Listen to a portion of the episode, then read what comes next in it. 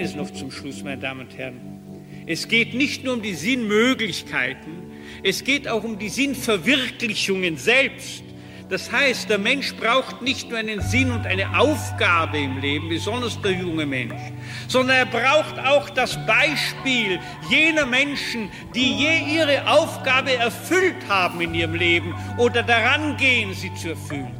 Das ist notwendig. Das Beispiel, das Vorbild und nicht nur der Sinn.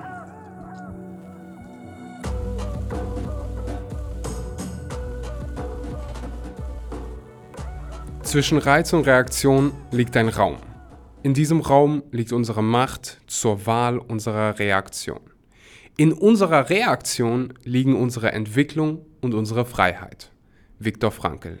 Herzlich willkommen bei einer weiteren Episode Schule fürs Leben. Vielen Dank, dass du heute mal wieder eingeschaltet hast, deine Zeit in deine eigene persönliche Weiterentwicklung investierst. Ich habe heute eine Person für euch, oder ich möchte euch gerne eine Person vorstellen, die mich unheimlich inspiriert hat, dessen Arbeit so einen krassen Einfluss auf mein Leben hatte Viktor Frankl war ein österreichischer Neurologe und Psychiater. Er begründete unter anderem auch die Logotherapie und Existenzanalyse und wurde bekannt durch sein Buch Trotzdem Ja zum Leben sagen. Also er war auch vorher schon bekannt, aber er hat dieses besondere Buch, wie ich finde, geschrieben, Trotzdem Ja zum Leben sagen. Darunter verarbeitet er auch oder teilt seine Erfahrungen ähm, in oder aus den vier verschiedenen Konzentrationslagern, in denen er war, also er ist äh, jüdischer Abstammung und war unter anderem in Auschwitz äh, und hat einfach so viele Schicksalsschläge dabei durchlaufen. Ich will jetzt hier keinen ähm, ja, kein Spoiler liefern für alle, die, die das Buch lesen wollen. Alles, was du bis jetzt wissen musst oder für, für die Rede, die du gleich hörst, wissen musst, ist, dass Viktor Frankl Psycho Psychiater war österreichischer Neurologe und sich viel mit der Sinnfrage beschäftigt hat. Und das eine oder andere Mal werde ich das hier auch schon erwähnt haben, wie wichtig es ist, einen Sinn zu haben. Da gibt es ein anderes wunderbares Buch, was ich hier jedem empfehlen kann. Das heißt Ikigai. Äh, da geht es auch um, um die Sinnfrage. Und heute spricht er nicht über seine Erfahrung aus dem Konzentrationslager, wie er damit umgegangen ist. Er ist tatsächlich damals hat er sich zum Sinn gemacht, anderen zu helfen während dieser Zeit im Konzentrationslager.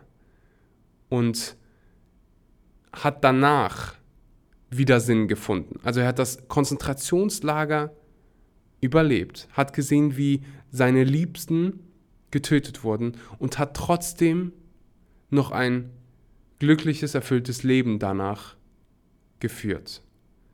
Und das finde ich einfach so inspirierend. Das zeigt einfach, wie viel wie viel der Mensch eigentlich schaffen kann. Viktor Frankl spricht heute, wie gesagt, über die Sinnfrage. Er liefert ein Beispiel, was mir so hängen geblieben ist, von seiner Tochter, die eine schlechte Schu äh, Schulnote nach Hause bringt. Also gerne bis zum Ende dranbleiben. Ich finde das, was er da sagt, so unfassbar wichtig. Ist eine Aufnahme von, ja, ich sehe es hier gar nicht, ist auf jeden Fall schon ein bisschen älter. Viktor Frankl lebt auch nicht mehr, ähm, hat diese Aufnahme, also ich, ich würde mal schätzen, so in den 90er Jahren wurde das aufgezeichnet. Äh, also man muss sich ein bisschen dran gewöhnen an die veraltete Tonqualität. Aber darum, es geht ja nicht um die Tonqualität, sondern um das Gesagte. In diesem Sinne, hier ist Viktor Frankl.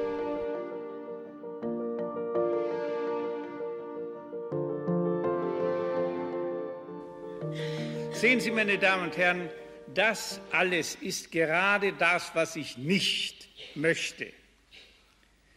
Ich glaube nämlich nicht und möchte von dieser meiner Überzeugung jetzt ausgehen. Ich glaube nicht, dass es bei der Sinnfrage, ich glaube nicht einmal, dass es beim Zweifel an einem Sinn ja nicht einmal bei der Verzweiflung eines Menschen über die scheinbare Sinnlosigkeit menschlichen Daseins überhaupt um eine Krankheit geht, die da zu behandeln wäre. Das glaube ich nicht. Ich glaube vielmehr programmatisch, möchte ich improvisieren sagen, dass wir die Sinnfrage entneurotifizieren müssten. Das ist keine Krankheit. Das ist kein pathologisches Symptom. Auch dann nicht, wenn der große Meister Sigmund Freud einmal in einem Brief an die Prinzessin Bonaparte geschrieben hat, im Moment, da man nach Sinn und Wert des Lebens fragt, ist man krank.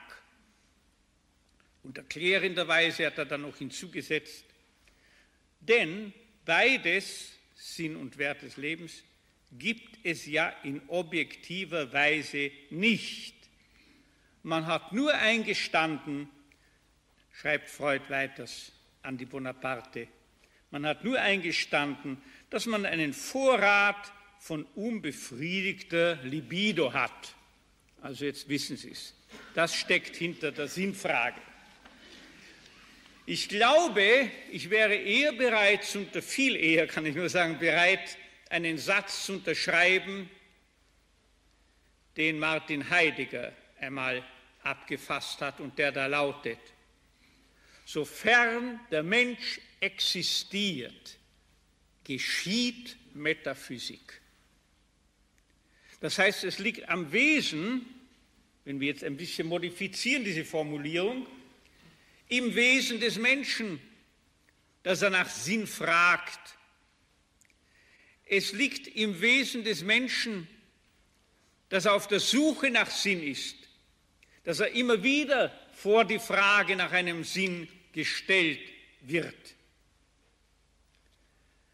Mein Gott, ich war 13 Jahre alt, wie mir das das erste Mal passiert ist, als unser Naturgeschichtsprofessor in der Klasse auf und ab ging zwischen den ba äh, Bankreihen und zu, do zu dozieren begann.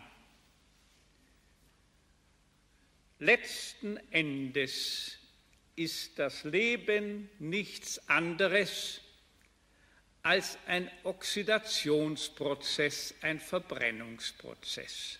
Nichts anderes als das. Damals hat man noch aufzeigen müssen, sich melden müssen zum Wort. Ich war so impulsiv in dem Moment, dass ich aufgesprungen bin, ohne mich zum Wort zu melden und ihm die Frage ins Gesicht geschleudert habe. Ja, was hat denn dann das Leben überhaupt für einen Sinn? Oxidationsprozess.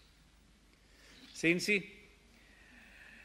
die Sinnfrage ist nicht nur ein Humanum, ich möchte sagen, sie ist das Humanissimum, das eigentlich Menschliche. Der Mensch besteht nicht aus solchen Spekulationen oder aus Metaphysik, um mit Heiliger zu sprechen, oder Sinnfragen, Wertfragen.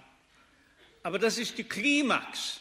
Da kulminiert alles Menschsein in dieser Frage in diese Inquietas Cordis, wie Augustin es genannt hat, diese Unruhe des Herzens, solange man nicht in einer, sagen wir hier, in einer Antwort auf diese Frage sich äh, befindet und geborgen weiß. Und jetzt müssen wir uns fragen, wieso ist denn die Sinnfrage überhaupt fragwürdig geworden heutzutage? Nun, die Industriegesellschaft und das, sind die, das ist die Perspektive, in der ich es momentan gerade sehe, aus den Erfahrungen und Kontakten und Konfrontationen in diesem letzten Jahr in verschiedensten Ländern der dritten Welt erstanden. Die Industriegesellschaft entwurzelt die Menschen, Massen von Menschen, urbanisiert sie und durch diese Entwurzelung, das Herausgerissenwerden aus ihrem meist ländlichen Milieu, denken Sie an Mammutstädte wie Mexiko, Mexico City. Dadurch werden sie entfremdet. Entfremdet ihren Traditionen und den durch diese Traditionen tradierten und vermittelten Werten mehr oder minder allgemein gültigen Werten. Es kommt im Besonderen zu einer Durchrüttelung, zu einem Durcheinandergebrachtwerden der Wertrangordnungen, der spezifischen Hierarchien. Es werden dadurch aber auch gleichzeitig relative Werte immer wieder verabsolutiert.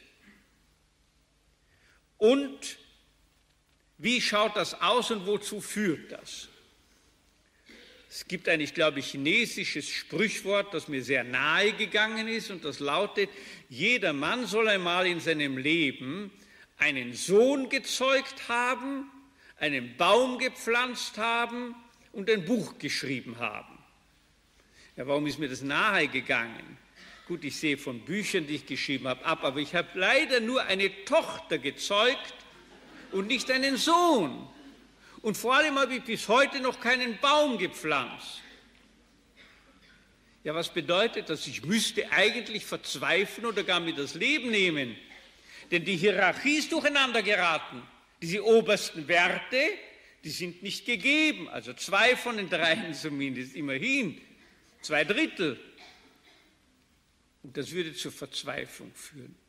Und tatsächlich, ich glaube, vor Jahrzehnten schon einmal nachgewiesen zu haben, dass aller Verzweiflung letzten Endes zugrunde liegt eine Vergötzung, die Verabsolutierung eines Wertes. Das fängt in so tragischen, ebenso tragischen wie trivialen Situationen an, wie der Tatsache, dass eine Frau zum Beispiel, die sagt, es ist das Leben einer Frau sinnlos, wenn sie keine Kinder hat, und die kommt ins Klimakterium, in die Wechseljahre und ist dann nichts mehr zu machen, dass diese Frau der Verzweiflung anheimgeliefert, ausgeliefert ist, weil der oberste Wert und der höchste Sinn ihrer Meinung nach eines Lebens einfach nicht mehr sich erfüllt hat und erfüllen kann.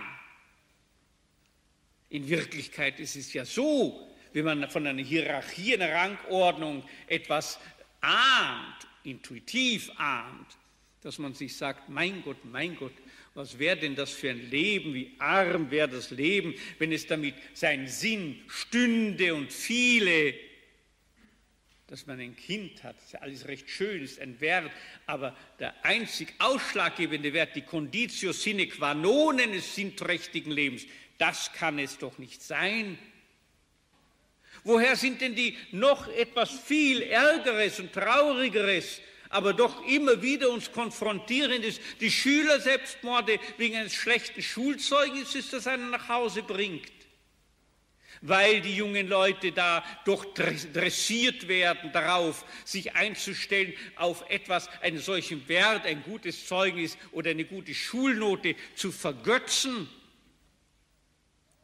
Und man kann das natürlich restaurieren, wieder in Ordnung bringen, die äh, äh, Wertrangordnung. Das sind auch wiederum lauter banale, alltägliche Dinge, aber hinter denen steht die ganze Metaphysik, von der Heidegger gesagt hat, sofern der Mensch existiert, geschieht Metaphysik. In den Alltag hinein geschieht die Metaphysik.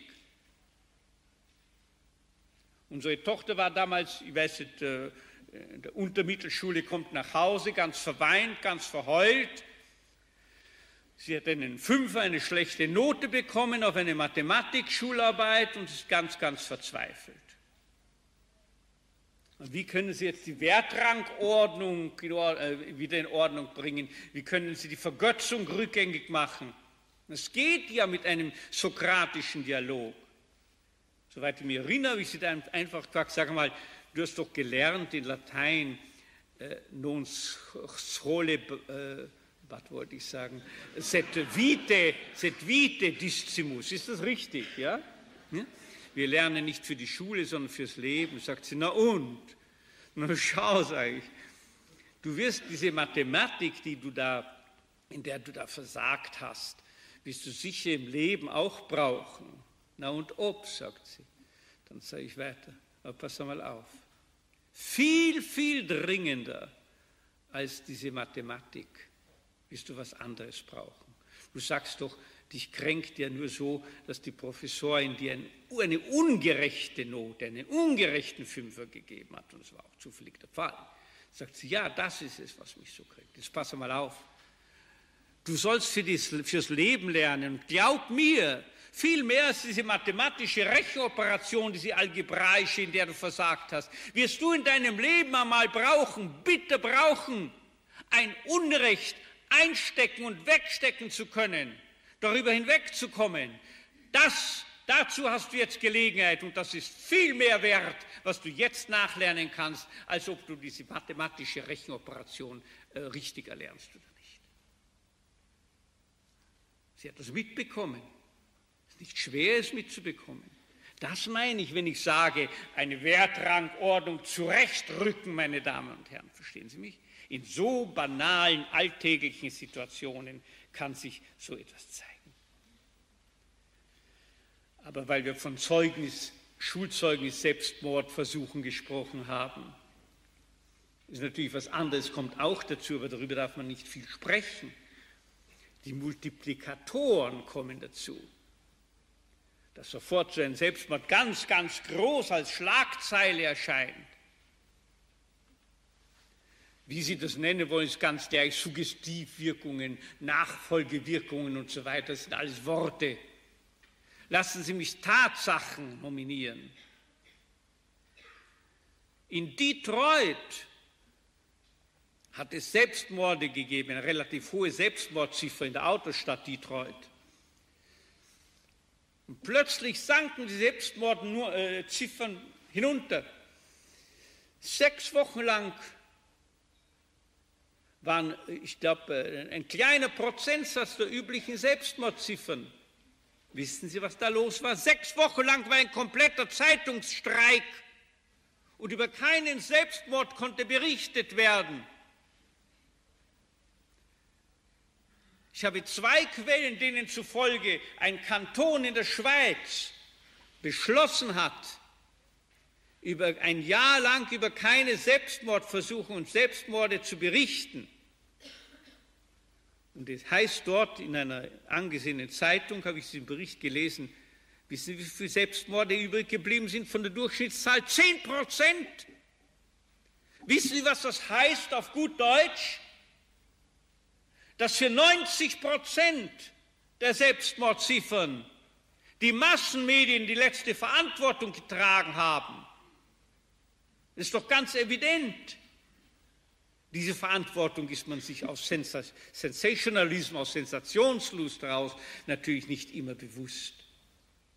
Ich muss Ihnen das auftischen, ich muss Ihnen das vorhalten, damit Sie wissen, wie verzweigt, wie vielfältig Verantwortung, Sinn und Sinnlosigkeit sind. Sinnlosigkeit zum, aus, aus Wertabsolut ähm, äh, Vergötzung zum Selbstmord führen und umgekehrt andererseits äh, Verantwortungslosigkeit. Äh, ja, Sie werden sagen, Pressefreiheit, mein Herr.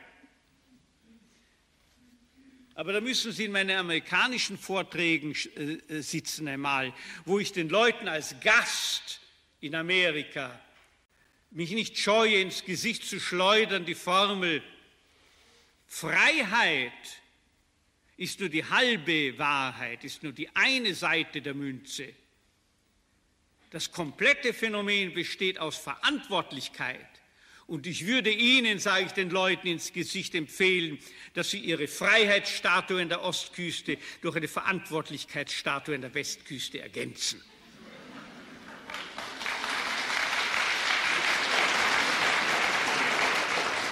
So viel zur Pressefreiheit. Aber jetzt möchte ich Sie Folgendes fragen. Man spricht von Motiven, von Gründen, die einer für einen Selbstmord haben mag. Mein Gott, Gründe hat bald jemand. Mir steigt auf in der Erinnerung von vor Jahrzehnten in der größten Irrenanstalt von Österreich, wo ich vier Jahre als äh, Arzt tätig war, hatte ich eine schwer endogen deprimierte Patientin einmal, die wie jede endogene Depression also eine psychotische Depression, nicht seelisch entstanden durch Erlebnisse, sondern biochemisch verursacht im letzten Wesen, und durch Heredität, hat sie geneigt zu Selbstvorwürfen. Abstruse, wahnhafte Selbstvorwürfe. Da sagen die, ja, warum sind Sie so verzweifelt? Sie haben doch wirklich nichts angestellt. Was für Schuld haben Sie auf sich geladen? Das war im Jahre 35 oder sowas war das, ja. Da sagt sie, ja, im Ersten Weltkrieg hat man Frauen gebraucht bei der Post und die war Postangestellte. Und da habe ich einen ganzen Postsack gestohlen. Das hat sie sich vorgeworfen, einen ganzen Postsack gestohlen. Durch reinen Zufall bin ich draufgekommen, dass das ein leerer Sack, Zwilchsack war, aus dem hat sich da irgendwie warme Unterhose oder was damals in der Notzeit des Ersten Weltkriegs gemacht. Ein Postsack hat sie gestohlen. Das hat sie sich damals, also nach, nach 1918, Jahr 1935, hat sie sich das vorgehalten und deshalb hat sie einen Selbstmordversuch gemacht in der endogenen Depression. Das sieht man ja auch als Laie, als unvoreingenommener Laie, nicht so wie manche Fachleute, mehr minder Fachleute voreingenommen sind, die Vorurteile haben. Es kann nichts organisch sein in der Psychiatrie. Da sieht man natürlich, warum hat diese Frau immer nur alle fünf, sechs Jahre, wenn sie für fünf, sechs Wochen einen Schub dieser endogenen Depression hat, plötzlich diese Schuldgefühle über diesen depperten leeren Postsack gehabt damals. Verstehen Sie? Und dann wieder jahrelang nicht. Das sieht man ja. Das ist ja nur der Ausdruck irgendein einer seelischen Insuffizienz, einer, wie der Psychiater, der verstorbene deutsche Psychiater Ewald es genannt hat, einer biologischen Bässe. Da ist alles down im Organismus für eine gewisse Zeit. Man weiß bis heute noch nicht genau, woran es liegt. Man weiß nur eines, psychisch bedingt ist das nicht. Also nehmen Sie das bitte hin auf Treu und Glauben. Es gibt organisch bedingte psychiatrische Erkrankungen ebenfalls. Aber Sie sehen, die hat einen Grund gehabt für den Selbstmord, der gar kein Grund war. Also Grund findet bald jemand für einen Selbstmordversuch. Was will ich denn mit dem Ganzen sagen? Das, was zugrunde liegt, ist ja nicht der Grund. Das, was letzten Endes zugrunde liegt, ist die erniedrigte Frustrationstoleranz, wie das in der, Psych in der Psychologie genannt wird. Das heißt, er kann es nicht durchhalten, er kann etwas nicht vertragen. Es ist also nicht so, das uns interessieren muss oder dass wir weiterkommen, wenn wir fragen, was veranlasst den Selbstmordversuch bei jemandem, sondern die Frage muss in Wirklichkeit lauten, was würde ihn abgehalten haben vom Selbstmordversuch? Verstehen Sie mich, meine Damen und Herren? Es ist genauso wie in Dingen wie eine virale Infektion. Die Frage ist ja nicht das Virus, oder diese Bakterien, die sind ja ubiquitär, die sind ja Saprophyten, die sind ja wuchern ständig in, im, im Mastdarm und im Mund und so weiter. Die sind ja alle da normalerweise. Aber eine Angina bekommt der Betreffende erst oder eine Colitis, wenn die Widerstandskraft herabgesetzt ist. Verstehen Sie das? Das ist das Ausschlaggebende. Und da spielen natürlich psychische Momente eine große Rolle. Sie sehen, meine Damen und Herren, worauf es ankommt. Das sind die Ressourcen, die da sein müssen. Die Widerstandskraft gegenüber der viralen Infektion. Oder das, was einen abhält vom Selbstmord. Und jetzt verstehen Sie auch, warum die ganzen Selbstmordtests letzten Endes eine fragliche Sache sind. Dass man messen kann durch, durch Tests, wie sehr die Neigung eines Menschen, wie groß die ist, Selbstmord zu, äh, zu versuchen. Das ist natürlich sehr wichtig, wenn Sie einen Patienten in einer Klinik haben. Sollen Sie ihn entlassen? Dürfen Sie ihn schon entlassen? Oder umgekehrt, müssen Sie ihn einliefern in eine Klinik und ihn internieren lassen, institutionalisieren lassen, wegen Selbstgefahr, Selbstmordgefahr, weil er selbstgefährlich ist? Und da gibt es eine Menge Tests. Sicher sehr raffinierte Tests, aber ich glaube Sie mir, letzten Endes nützen die Tests deshalb nichts, weil es ja gar nicht darauf ankommt, wie stark der Selbstmordimpuls in einem Patienten ist. Vielmehr kommt es ja letzten Endes darauf an und ist es letzten Endes entscheidend, was er denen entgegenzusetzen hat, womit er sie zu überwinden vermag, diese Impulse. Ich habe einen Test einmal entwickelt und im Rahmen dieses Tests, um festzustellen, Ich musste das improvisieren in der besagten Irrenanstalt, wo ich innerhalb weniger Minuten meinem Chef sagen musste, kann man die Patientin schon entlassen oder nicht. Ich musste improvisieren, eine Technik, wie ich herausbekomme, ob jemand selbstmordgefährdet ist, in wenigen Minuten. Und wissen Sie, was sich da herauskristallisiert hat? Ich mache die Krankengeschichte auf und frage die Patientin, sagen Sie, sind ja wegen eines Selbstmordversuchs eingeliefert worden? Sagt sie, ja. Sag ich nur, wie denken Sie denn darüber? Haben Sie noch immer die Absicht, wenn Sie sagen, nach Hause kommen, sich das Leben zu nehmen? Sagt sie, nein. Daraufhin sage ich, warum nicht? Und wissen Sie, was dann passiert? Entweder sie ist frei von den Selbstmordabsichten, sie simuliert nicht, sondern sie wirklich denkt wirklich nicht mehr daran. Und dann sagt sie, aber Herr Doktor, Sie haben ja selber gesagt, schon vor ein paar Wochen, ich werde wieder ganz gesund werden, ganz der Mensch, der ich war, nicht wahr? Oder Herr Doktor, ich habe jetzt aus eine Familie, oder Herr Doktor, ich habe ja ein Geschäft, ich muss ja das oder jenes machen, oder ich habe irgendeinen Lebensplan, den muss ich verwirklichen, ich muss für meine Kinder und Kindeskinder da sein, weiß der Teufel was, der sprudelt nur so heraus, was sie abhält vom Selbstmord, verstehen Sie mich? Und gegebenenfalls abhalten würde, wenn wieder einmal wieder warten so Impuls kommt. Und wissen Sie, was die, die Selbstmord gefährdet sind, machen? Wie die reagieren? Ganz typisch. Sie wollen nicht mehr Selbstmord begehen? Nein, Herr Doktor. Warum nicht? Er rückt nervös am Sessel herum, blickt mir nicht in die Augen, ist verlegen, verlegen um eine Antwort und kann mir nicht sagen, was gegen den Selbstmord spricht. Im Wienerischen gibt es ein Sprichwort, sagt man, hätten wir es nicht, so täten wir es nicht. Und da könnte man umgekehrt sagen, hätte er, das heißt, man kann es schon richtig so sagen, hätte der Betreffende Argumente gegen Selbstmord, dann würde er keinen begehen. Es kommt auf die Ressourcen an, das ist das Wesentliche. Gründe, sich das Leben zu nehmen, hat bald von uns jemand. Aber was er dem entgegen, entgegenzusetzen vermag, darauf kommt es an. Auf eine Raison d'être, auf einen Grund zum Leben, zum Weiterleben, zum trotzdem Ja zum Leben sagen, trotz allem Ja zum Leben sagen.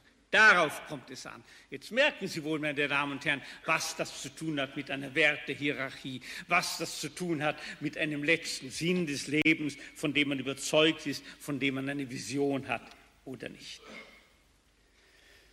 Es hat einmal einer der drei großen klassischen Schulhäupter der Psychologie gesagt, Sinn macht vieles vielleicht alles ertragbar.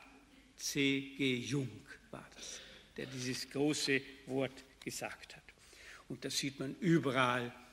Ich kenne zufällig die internationale Literatur bezüglich des Lebens in Kriegsgefangenenlagern. Ich kann Ihnen versichern, in der wissenschaftlichen Literatur habe ich gefunden, dass sowohl in Japan, japanischen Kriegsgefangenenlagern für USA-Soldaten, als auch in Nordkorea, als auch in Nordvietnam immer das übereinstimmende Ergebnis war, dass die Leute, die Insassen dieser äh, Kriegsgefangenenlager, die eine Vision auf eine Zukunft hin hatten, ausgerichtet, hingeordnet waren auf eine Zukunft, auf die Wiedervereinigung mit einem geliebten Menschen in der Zukunft oder gar auf eine Aufgabe, die auf sie gewartet hat in der Zukunft. Diese Menschen hatten Cetris Paribus unter gleichen übrigen obwaltenden Umständen die größten, nachweislich größten Chancen des Überlebens. Aber wie verschaffen Sie einem eine solche Zukunftsvision? Wie verschaffen Sie einem Menschen die, die, äh, das Bewusstsein, das Gewahrsein äh, eines Sinnes, äh, der auf ihn wartet, exklusiv sozusagen auf ihn wartet, um von ihm, durch ihn erfüllt zu werden? Sehen Sie, das Tier ist in der glücklichen Lage, zu wissen, was es muss. Das Tier hat es leicht es hat seine Triebe und die sind verankert in den Genen und die Gene haben das Tier in seinem Verhalten mehr oder minder programmiert. Auch der Mensch in früheren Jahrhunderten vielleicht sogar Jahrzehnten, hat es noch relativ nicht so schwer gehabt wie heute.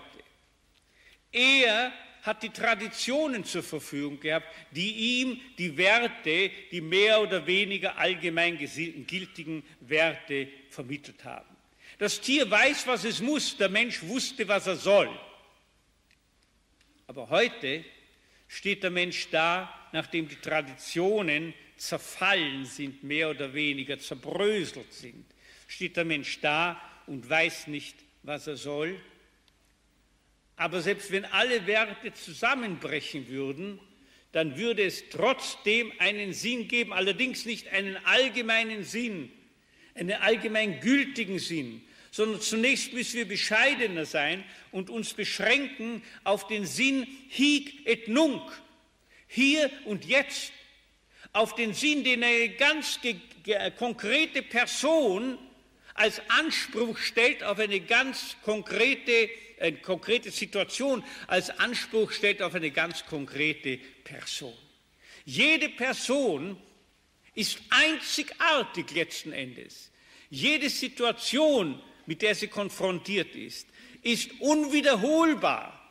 Der Mensch ist unersetzlich und die, und die, Situation, in der er sich befindet, ist unwiederholbar. Aus dieser doppelten Einmaligkeit und Einzigartigkeit ergibt sich auch seine ganze Verantwortlichkeit, wie vor 2000 Jahren Hillel mal gesagt hat. Wenn nicht ich es tue, wer denn wird es tun? Und wenn ich es nicht jetzt tue, wann denn soll ich es tun? aber wenn ich es nur für mich selbst tue, was bin ich? Nicht eigentlich Mensch, zumindest nicht in dem Moment, darauf kommen wir dann gleich noch zu sprechen.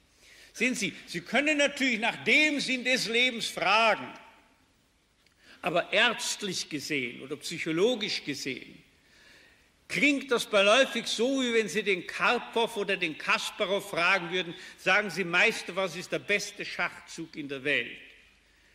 Beide müssten Ihnen sagen, ja, das gibt es ja nicht. Ich kann doch nur einen Schachzug hinsichtlich seiner Qualität beurteilen in einer konkreten Spielsituation und unter Einbezug des, der Persönlichkeit des Partners, des Spielpartners.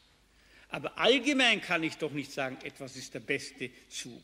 Jetzt und hier kann ein Zug nur der Gute sein. Natürlich gibt es einen übergreifenden Sinn, einen Sinn des ganzen Lebens.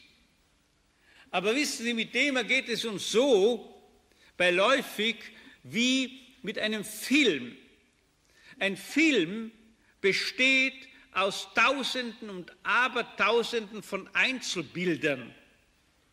Und jeder, diese, jedes dieser Bilder jede dieser Szenen, aus denen der Film besteht, hat natürlich einen Sinn, dessen Sie gewahr werden in der Betrachtung, wenn Sie sich den Film anschauen. Aber der Endsinn des ganzen Films, der geht Ihnen eigentlich erst auf am Schluss. Und genauso ist es im menschlichen Leben. Der Sinn des ganzen Lebens, den können Sie, auf den können Sie bestenfalls erst draufkommen auf Ihrem Tor, äh, Sterbebett. Aber eines steht fest. Er würde sich niemals erfüllen und verwirklichen, wenn Sie nicht nach bestem Wissen und Gewissen jede einzelne, jede einzelne Lebenssituation erfüllt hätten. Genauso wie Ihnen nie der Sinn des ganzen Films aufgehen kann, wenn Sie nicht aufmerksam jede einzelne, einzelne Szene beachtet und beobachtet hätten und versucht hätten, den Sinn herauszubekommen. Und jetzt sprechen wir von bestem Wissen und Gewissen. Und sehen Sie, das ist es. Dieser einzigartig einmalige Sinn der unwiederholbaren Situation, in der ein einmalig einzigartiger, unersetzlicher, unvertretbarer Mensch hineingestellt ist. Den, diesen Sinn, den können wir nur wahrnehmen, Kraft dessen, was man im Allgemeinen das menschliche Gewissen nennt. Ich stehe nicht an, das Gewissen zu definieren als das Sinnorgan, nicht Sinnesorgan, das Sinnorgan. Es ermöglicht uns intuitiv diese einmalig einzigartige Sinngestalt wahrzunehmen. Und tatsächlich hat Sinn sehr viel zu tun mit Gestaltwahrnehmung. Sie wissen, in der Psychologie ist die Gestaltwahrnehmung die Tatsache, dass ein, eine Figur, also ein bestimmter Gegenstand, auf dem Hintergrund, einer, einem Hintergrund plötzlich Ihnen sozusagen in die Augen springt. Nun, ich würde sagen, die Sinnwahrnehmung ist insofern eine Sonderform der Gestaltwahrnehmung, als das, was uns auf dem Hintergrund der Realität, der Wirklichkeit plötzlich aufleuchtet, ist nicht eine Figur versus Hintergrund, sondern die Möglichkeit, auf dem Hintergrund der Wirklichkeit. Die Möglichkeit, aus dieser Wirklichkeit etwas zu machen, die Welt zu verändern, wie ich es vorhin genannt hatte, im anderen Zusammenhang. Und sehen Sie, dazu kommt noch zu dieser Sinngestaltwahrnehmung, ähnlich der von, sagen wir, Max Wertheimer äh, diskutierten und beschriebenen Gestaltwahrnehmung, äh, und das hat mit Gestalttherapie nebenbei bemerkt kaum etwas zu tun. Das hat der Sohn von, äh, von äh, Max Wertheimer, Michael Wertheimer, selbst in, in, einem, in einer Festschrift für Professor Petzold vor ein paar Jahren ausdrücklich gesagt, die Gestalt therapiert mit der Gestaltpsychologie praktisch kaum etwas überhaupt gemeinsam. Nun, ich würde sagen, die Sinn Wahrnehmung, dieser Prozess, dieser psychologische, liegt beiläufig in der Mitte zwischen einer Gestaltwahrnehmung, sagen wir im Sinne von Wertheimer, und einer, Entschuldigen Sie, einem Aha-Erlebnis im Sinne von Karl Bühler. Und wenn wir nun von Karl Bühler sprechen, möchte ich auch von Charlotte Bühler, jetzt haben wir schon zwei Familiengeschichten in die Debatte gezogen, von Charlotte Bühler äh, ihr zu Ehren. Ich habe sie das letzte Mal hier in Stuttgart in, im Augustinum besuchen können, möchte ich ihr zu Ehren etwas zitieren, nämlich auf die Frage, was man machen kann, um zu einem Lebenssinn zu gelangen, hat sie in ihrem Buch über, in einem Artikel über Basic Theoretical Concepts of Humanistic Psychology einmal geschrieben. All we can do alles, was wir diesbezüglich tun können, is study the lives of people, die Lebensläufe von Menschen studieren, who seem to have found their answers. Von Leuten, bei die anscheinend ihre Antworten auf die Sinnfrage gefunden haben, as against those who have not. Und vergleichen diese Antworten mit, beziehungsweise diese Persönlichkeitstypen mit jenen Leuten, die nicht an einen Lebenssinn heranzukommen imstande.